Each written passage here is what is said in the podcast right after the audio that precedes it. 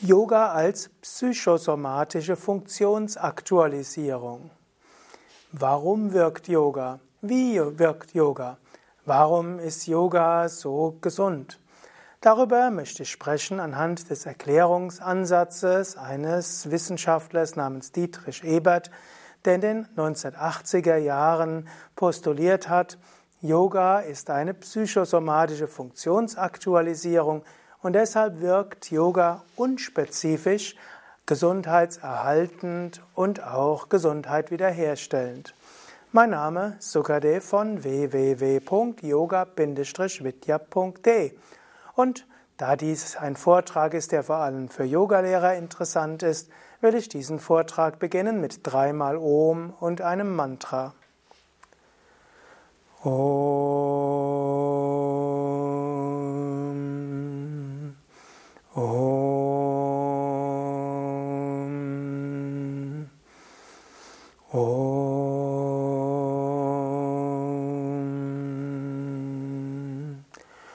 Om Savamangalamangalye Shive Sarvartha Sadhike Sharanye Triambake Gauri Narayani Namostute.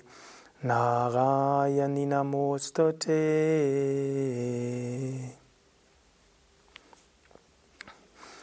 Yoga wirkt. Yoga hilft gesund zu bleiben. Yoga hilft gesund zu werden. Yoga hilft, dass der Körper bei verschiedenen äußeren Störungen sein Gleichgewicht halten kann. Warum ist das so? Man kann sagen, es gibt viele Studien, die zeigen, dass Yoga gut ist. Letztlich jede Studie, die man bisher und, ja, durchgeführt hat, um festzustellen, ob Yoga gesundheitlich positive Auswirkungen hat, hat ergeben, ja, Yoga hat gesundheitlich positive Auswirkungen. Und in den letzten Vorträgen habe ich ja zum einen gesagt, Yoga hilft, weil Yoga eine Entspannungstechnik ist. Yoga hilft, weil es bestimmte psychische Eigenschaften fördert, die die geistige und emotionale Resilienz fördern. Yoga wirkt aber auch, weil Yoga Sport ist. Letztlich ist Yoga eine, ein optimaler Gesundheitssport. Yoga entwickelt Herz-Kreislauf-System, also Ausdauer, Kondition im Sinne von eben Ausdauer im Sinne von Muskelkraft, Flexibilität und Koordination. Und da Sport gesund ist, erstaunt es nicht, dass Yoga als eine sehr umfassende und vollständige Sportart gesund ist. Aber es gibt noch einen dritten Erklärungsansatz neben so vielen anderen. Ich hatte ja auch schon gesprochen von den yogischen Erklärungsansätzen, Kundalini Yoga, Raja Yoga, Ayurveda, und so weiter, welche auch ihre eigenen Theorien haben, warum Yoga wirkt. Vom Schulmedizinischen her ist Yoga aber auch etwas, was die verschiedenen Selbstheilungsmechanismen fördert und auch die innere Selbststeuerung des Körpers trainiert. Und es gibt einen Yoga-Forscher, der in den 1980er Jahren in der DDR entscheidende Forschungsarbeiten gemacht hat, der hieß Dietrich Ebert. Und im Jahr 1989, noch direkt vor der Wende, ist sein wichtigstes Buch erschienen, das hieß hm, Physiologische Aspekte des Yoga. Bis heute lesenswert und ist erschienen 1989. Und ich muss zugeben, dieses Buch hat mein Verständnis des Yoga durchaus entscheidend geprägt. Und ich werde erstmal mit einem Zitat von Dietrich Ebert beginnen, das in diesem Buch erscheint. Dort sagt er, die auf die Gegenwart gerichtete Aufmerksamkeit, die konzentrative Einstellung zum gerade ablaufenden, die bewusste Entautomatisierung solcher Vorgänge, die auch automatisch ablaufen können, wie Haltung und Atmung, üben die psychosomatische Integration.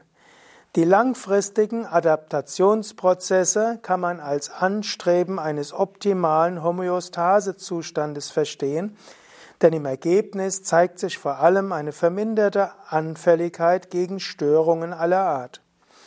Aus psychologischer Sicht werden mittels Yoga Funktionen geübt, die wegführen von der hektischen, unkonzentrierten und an viele äußeren Zwänge gebundene Persönlichkeit.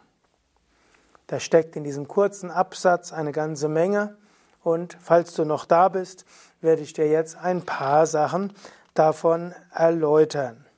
Also zunächst einmal Homöostase. Homöostase bedeutet Gleichgewicht. Der Mensch ist ein Organismus, der sich an die Herausforderungen der Umwelt anpasst. Zum Beispiel, angenommen die Temperatur sinkt, dann wird der Körper trotzdem die Körpertemperatur erhalten. Also angenommen, du würdest in die Kälte gehen bei draußen 5 bis 10 Grad und im T-Shirt und in Hausschuhen, du würdest trotzdem im Körper 37 oder 36,5 Grad haben. Und angenommen, du gehst in die Sauna, dann mag in der Sauna 90 Grad sein, auch fünf bis zehn Minuten danach ist in der Mitte des Körpers weiter eine Temperatur von 36,5 bis 37 Grad. Der Mensch ist ein Organismus, der sich an die Herausforderung der Umwelt anpasst. Und der Mensch hat eine sogenannte Homöostasefähigkeit. Und je höher die Homöostasefähigkeit des Menschen, umso besser kann er gesund bleiben, umso schneller wird er wieder gesund. Zum Beispiel angenommen, du würdest die Ratschläge befolgen, die dir deine Mutter in der Kindheit gegeben hat, nämlich immer dich warm anziehen im Sommer äh, bzw. im Winter, dann würde deine Fähigkeit, dich an kalte Temperaturen anzupassen, reduziert. Heute weiß man, ist es geradezu wichtig, die Temperaturanpassungsfähigkeit des Organismus zu fördern. Zum Beispiel, indem du wechselwarme Bäder nimmst oder Kneipanwendungen machst, in die Sauna gehst und anschließend dich kalt duschst. Das hilft, die Temperaturanpassung zu stärken. Und es gibt so vieles andere, was man machen kann, um die Homöostasefähigkeit des Menschen zu stärken.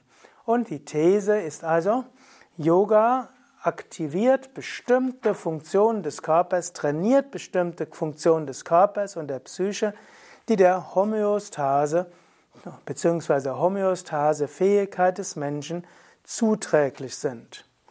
Ein weiteres Wort in diesem Absatz war die Adaptationsprozesse. Also der Mensch hat die Fähigkeit zur Adaptation. Adaptationsprozesse. Die Adaptationsprozesse führen zum einen zur Homöostase, aber, wie ich in anderen Vorträgen schon gesagt habe, entwickeln auch bestimmte Fertigkeiten weiter. Also Yoga entwickelt die sogenannten Adaptationsprozesse. Und Yoga kultiviert dann die sogenannte psychosomatische Integration. Psycho hat etwas mit der Psyche zu tun und Soma hat etwas mit dem Körper zu tun. Die psychosomatische Integration bedeutet, dass Körper und Psyche irgendwo zusammengehören und zusammenpassen. Der menschliche Organismus ist eben nicht einfach wie ein Auto oder wie eine Maschine, sondern man könnte mehr sagen, der menschliche Organismus ist irgendwo eine Menge von Kräften, die irgendwo dafür sorgen, dass alles miteinander zusammengehört. Es gibt so viele Rückkopplungen und so weiter. Und der menschliche Organismus reagiert dabei auf Einflüsse von der Außenwelt. Wenn die Einflüsse der Außenwelt zu stark sind, kann der Körper beschädigt sein und dann muss der Körper wieder heilen. Und diese Fähigkeit des Heilens ist eine Fähigkeit der Adaptation und der psychosomatischen Integration. Es geht also erstens darum, dass der Mensch so ist, dass er nicht so schnell krank wird und zweitens, wenn er krank wird, dass er zügig wieder gesund wird. Im Grunde genommen ist der Mensch immer sein bester Heiler. Und auch die beste Schulmedizin kann nur etwas machen, das zu wegzunehmen, was die Heilung verhindert oder die Heilprozesse stärken. Und Yoga hilft von vornherein, Adaptationsprozesse zu verbessern und die psychosomatische Integration zu fördern. Und wie geschieht das? Ebert schreibt dort zum einen durch die auf die Gegenwart gerichtete Aufmerksamkeit. Man kann sagen, der menschliche Körper an sich wird repräsentiert im Gehirn. Wenn du zum Beispiel deinen Zeigefinger bewegen willst, geht das deshalb, weil eine Aktivierung im Gehirn ist. Und wenn du deinen kleinen Finger spürst, dann geschieht das deshalb, weil wiederum vom kleinen Finger Nerven zum Hirn gehen. Und man könnte sagen, der menschliche Körper wird repräsentiert im Gehirn. Und je besser der menschliche Körper im Gehirn repräsentiert wird, umso leichter, umso besser ist die psychosomatische Integration, umso schneller kann der Körper auch auf außergewöhnliche Ereignisse reagieren und falsch mal beginnende Krankheiten da sind, kann er das heilen. Also zum Beispiel, viele von euch können diese Fingerbewegung so machen. Die meisten in meiner Generation können das. Manche können es so, manche können es so. Und so kann man vieles, eins kann man lernen, einzelne Körperteile zu bewegen oder auch nicht. Man kann lernen auch nur den rechten Arm anzuspannen, den linken zu entspannen und so weiter. Im Yoga lernen wir jeden einzelnen Muskel bewusst anzuspannen, jeden einzelnen Muskel separat zu entspannen. Im Yoga lernen wir jede Menge Gleichgewichtsübungen und so weiter. Also außergewöhnliche Bewusste Bewegungen fördern die psychosomatische Integration. Und das geht zum einen durch die auf die Gegenwart gerichtete Aufmerksamkeit und die konzentrative Einstellung zum Ablaufenden. Dann aber auch die bewusste Entautomatisierung solcher Vorgänge, die auch automatisch ablaufen können. Zum Beispiel, wir lernen im Yoga, dass wir unsere Haltung ändern. Die meisten Menschen ändern den ganzen Tag ihre Haltung nicht besonders. Im Yoga lernen wir, dass wir gerade sein können, uns beugen können, rückbeugen und so weiter. Menschen, die Yoga üben, haben eine Neigung, auch im Alltag ihre Haltung bewusst zu ändern. Und indem man im Yoga bewusst die Körperhaltung gestaltet, fördert das auch wieder Adaptationsprozesse, psychosomatische Integration und Homöostase. Sind also Funktionsaktualisierung, also die Aktualisierung von subtilen Körperprozessen, die dadurch trainiert werden. Auch die Atmung gehört dazu. Die wenigsten Menschen atmen besonders bewusst. Im Yoga lernen wir zum Beispiel in Atemübungen den Atem bewusst zu steuern und auch eine Yogastunde bei den Asanas beinhaltet immer, dass man den Atem bewusst steuert. Und Menschen, die Yoga üben, haben dann auch eine Neigung, die Kraft des Atems am Tag zu nutzen. Und auch das wiederum ist etwas, was die Selbststeuerungskräfte fördert. Dann sagt er auch, es werden Funktionen geübt, die wegführen von der unkonzentrierten, an äußere Zwänge gebundene Persönlichkeit. Die meisten Menschen sind in vielerlei Hinsicht irgendwo äh, solche, die auf äußere Reize sofort reagieren. Jemand schimpft einen und sofort reagiert man mit Fluchtkampfmechanismus oder Fluchtkampf-Todstellreflex. Also entweder man flieht oder man schimpft oder man stellt sich tot, kommt vielleicht in die Depression oder was auch immer. Im Yoga lernen wir, dass wir auch auf unsere Psyche Einfluss nehmen können. Zum Beispiel über bewussten Atem, über Haltung oder bewusste Affirmationen, Visualisierung, Entspannung und so weiter. Wir sind eben nicht abhängig davon. Man weiß zum Beispiel auch, dass der sogenannte Startle-Reflex geringer wird bei Menschen, die Hatha-Yoga und Meditation üben. Das ist der Erschreckreflex. Wenn plötzlich irgendwie ein lauter Krach kommt, viele Menschen zucken dann zusammen. Wer regelmäßig Yoga übt, zuckt weniger zusammen. Er, die Psyche ist trainiert, bei gefährdenden Prozessen sofort zu reagieren und wenn es nicht gefährlich ist, eben nicht gleich zusammenzuzucken. Der Yoga-Übende, die Yoga-Übende löst sich also von äußeren Problemen. Es gibt eine Menge von relevanten Elementen in der Yoga-Praxis. Dazu gehört zum Beispiel auch die Massage von Organen. Wenn wir in die Vorwärtsbeuge gehen, werden, werden Organe massiert. Dadurch werden, müssen die Organe auf eine andere Weise funktionieren. Dieses Drücken bei nach vorwärts beugen, das Ziehen bei Rückbeugen und das andere Ziehen durch Drehübungen ist auch eine gewisse Stimulierung der Organe, die auch wieder deren Homöostasefähigkeit fördert. Also dieses Drücken und Ziehen ist ungemein hilfreich für die Gesundheit der Organe. Das Bewusstmachen habe ich schon erwähnt, außergewöhnliche Bewegungen, die man normalerweise nicht kann, Konzentration auf die Gegenwart. Letztlich vieles habe ich schon erwähnt im Kontext der, des Koordinationstrainings. Ich will hier noch auf zwei Dinge eingehen, die zeigen, wie subtil Yoga subtile Prozesse fördert. Ich will ein Beispiel gebrauchen, auch jetzt schon eine recht alte Studie, bei der ich selbst mitgewirkt hatte. 1988 eine Studie von Professor Dostalek in Valmorin, Kanada und Prag. Es wurde dort auch ein Papier veröffentlicht und das hat gezeigt, wie der Blutdruck in während der Wechselatmung sich entwickelt.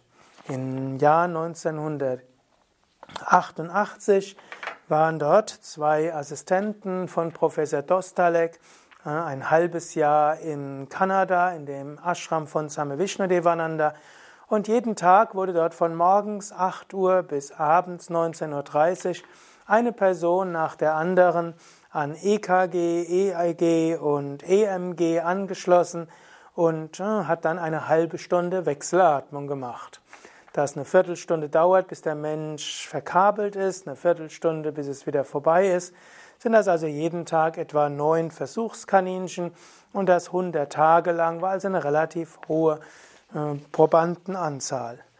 Und dort konnte man feststellen, der Blutdruck ändert sich zwar subtil, aber doch signifikant während der Wechselatmung. Während der Einatmung erhöht sich der Blutdruck und während dem Ausatmen auch. Während dem Einatmen geht der Blutdruck wieder hinunter. Während dem Anhalten steigt er wieder, während dem Ausatmen auch und er sinkt. Und das Interessante ist, diese Anpassung des Blutdrucks geht in Bruchteilen einer Sekunde beginnt sie und innerhalb von vier Sekunden sinkt der Blutdruck recht massiv. Die Wissenschaftler, die ich damals begleiten konnte, hatten gesagt, das ist sehr außergewöhnlich, dass der Blutdruck so zügig reagiert. Und je länger jemand Atemübungen gemacht hatte, umso signifikanter war das. Also bei Menschen, die neu waren, da hat sich nicht allzu viel gezeigt, da ist einfach bei der Wechselatmung der Blutdruck insgesamt etwas gestiegen. Übrigens nur während der Wechselatmung, nicht danach. Und diese Fähigkeit, zügig, selektiv den Blutdruck anzupassen, ist etwas sehr Wichtiges für die Gesundheit des Herz-Kreislauf-Systems. So macht es kein Wunder, dass man weiß, Menschen, die Atemübungen machen, leiden weniger unter Herzinfarkt, reduzieren chronische Herzinsuffizienz und auch COPD kann gemindert werden durch die Atemübungen. Also regelmäßige Wechselatmung trainiert die Anpassungsfähigkeit des Blutdrucks und ist daher ausgezeichnet für ein gesundes Herz. Eine weitere, ein weiteres Beispiel ist, sind die Umkehrstellungen. Ich habe das schon öfters erwähnt, aber ich will es ja auch nochmal erwähnen. Früher wurde ja oft gesagt, dass Umkehrstellungen sehr gut seien, um mehr Blut zum Gehirn zu bringen und zur Kopfhaut. Empirische Studien haben gezeigt, Menschen, die regelmäßig Kopfstand üben, haben nahezu keine zusätzliche Durchblutung vom Gehirn und von der Kopfhaut. Und jetzt, ehe du enttäuscht bist, zunächst einmal sei froh, dass nicht wie in älteren Yoga-Büchern steht, durch den Kopfstand ein Schwall von Blut in das Gehirn kommt. Wenn dem so wäre, dann gäbe es ja tatsächlich ein Schlaganfallrisiko. Aber es gibt kein Schlaganfallrisiko in Umkehrstellungen. Es ist jetzt das Jahr 2018 und ich habe noch nie gehört, dass jemand in einer Umkehrstellung einen Schlaganfall sich zugezogen hatte. Und das, obgleich ich ja jetzt seit 1980 in Yogakreisen lebe. Also die Umkehrstellungen erhöhen nicht den Schlaganfall deshalb, weil sie nicht nennenswert den Blutdruck im Gehirn steigern und nicht signifikant mehr Blut in den Kopf hineingehen. Letztlich nicht nicht mehr, als wenn jemand die Treppe hochgeht bei Anfängern. Aber wenn du mal in einer Yogastunde bist und selbst nicht den Kopfstand üben kannst, dann schau mal, ob der Kopf rot wird bei Menschen, die den Kopfstand machen. Bei Anfängern vielleicht, bei Fortgeschrittenen nicht. Der, aber du kannst auch die Füße anschauen und du wirst feststellen, die entspannten Füße werden auch nicht weißer bei Menschen, die im Kopfstand sind. Der Kopfstand trainiert die selektive Blutdruckregulierung im Körper.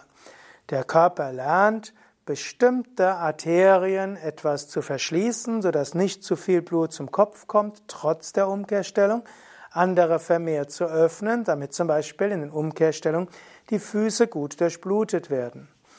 Und so die verschiedenen Yoga-Übungen, die in vollkommener Entspannung gemacht werden oder weitestgehender Entspannung, helfen, dass der Körper die selektive Blutdruckregulierung trainiert.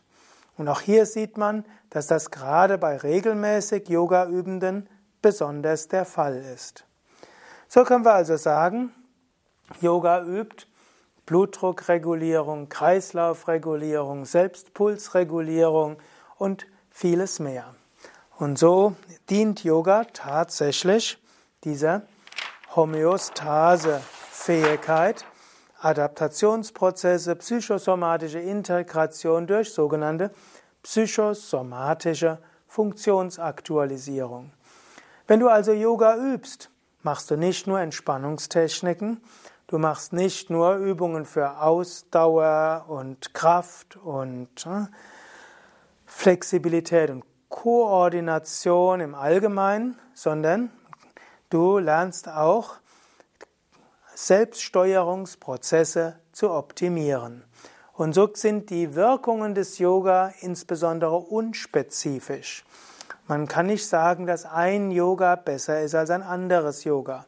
Man muss zwar im Allgemeinen sagen, es ist wichtig, manche Übungen zu modifizieren, die Menschen vielleicht nicht machen können. Vielleicht gibt es sogar bei bestimmten Erkrankungen oder Körperbesonderheiten ein paar Übungen, die eventuell schädlich sein könnten. Man muss darauf also achten.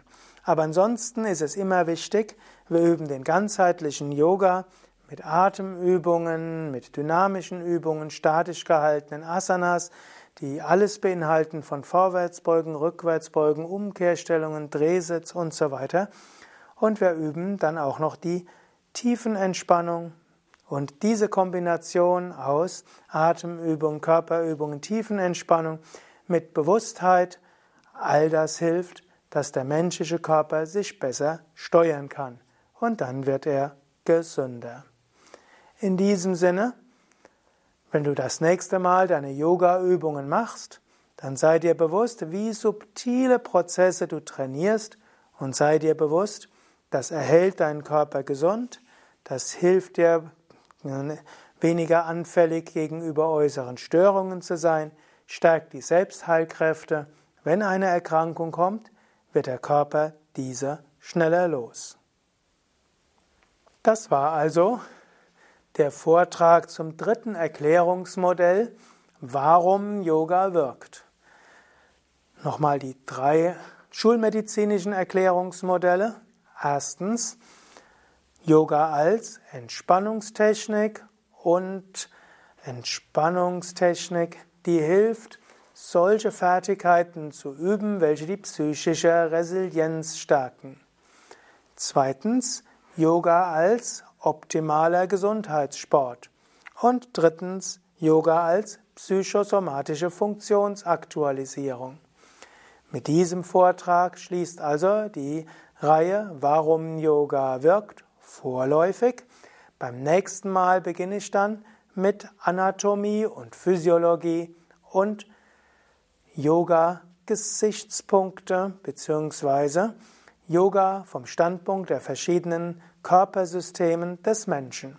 Du kannst also weiter gespannt sein. Es geht letztlich weiter um Schulmedizin und Yoga. Natürlich keine Angst, ich bin mir schon bewusst, dass Yoga noch mehr ist als Medizin, Sport und Gesundheitswissenschaft. Yoga ist natürlich auch Spiritualität, Persönlichkeitsentwicklung und selbst die gesundheitlichen Aspekte des Yoga könntest du auch mehr verstehen über Raja Yoga, Kundalini Yoga und Ayurveda.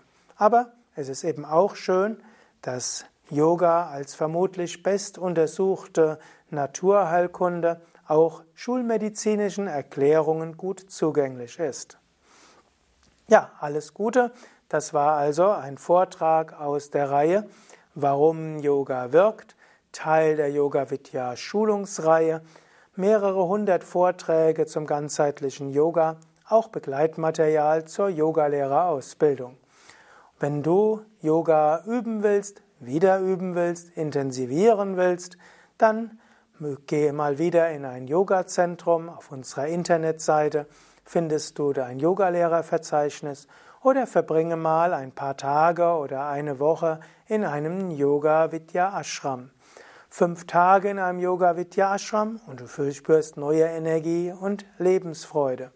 Du kannst sowohl an der Yoga Ferienwoche teilnehmen, die immer Sonntag beginnt, oder auch am Individualgastprogramm mitwirken. Und natürlich gibt es bei Yoga Vidya auch jede Menge Ausbildungen und Weiterbildungen. Die Yoga Vidya hat ja das weltweit umfangreichste Aus- und Weiterbildungsprogramm für Yogalehrer und Yogalehrerinnen.